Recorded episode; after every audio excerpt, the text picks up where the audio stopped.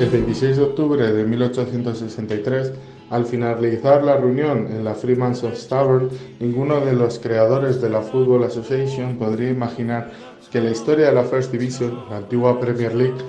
comenzaría con los Invencibles y que durante más de un siglo ningún otro equipo sería capaz de imitarles. 26 años después de aquella primera reunión, 18 años después de la primera FA Cup, en Inglaterra comenzó el primer campeonato oficial.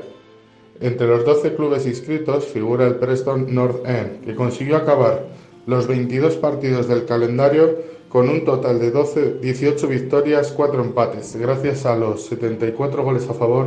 y solo 15 en contra. Un equipo realmente invencible. Un apodo acertadísimo, ya que los jugadores del Preston en esa misma temporada, la 1888-1889,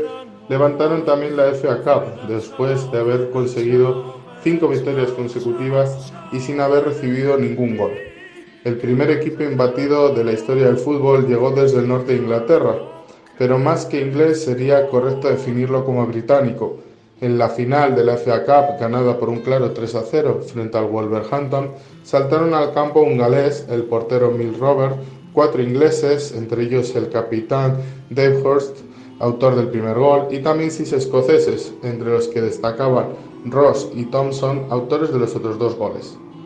El club tendría que esperar 115 años para ver a otro club inglés concluir el campeonato de la máxima división inglesa sin conocer una sola derrota. Fue en la temporada 2003-2004 y fue en el norte de Londres por Ansel Wenger y su Arsenal, el equipo que desenvolverá el mito de los invencibles,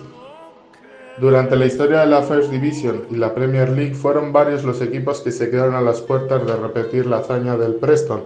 El Leeds en la temporada 68-69, el Liverpool en la 87-88 que ganaron el campeonato con solo dos derrotas, el Arsenal en 1990-1991 y el Chelsea en el 2004 y en el 2005 acabaron con una sola derrota en el casillero tras 38 partidos. Este fin de semana hemos visto cómo el Watford arrebataba al Liverpool el sueño de ser los nuevos invencibles del fútbol inglés, pero quizás puedan repetir esa hazaña de 1987-88 de acabar con una sola derrota. Este Liverpool podría haber estado entre los invencibles de la Premier League.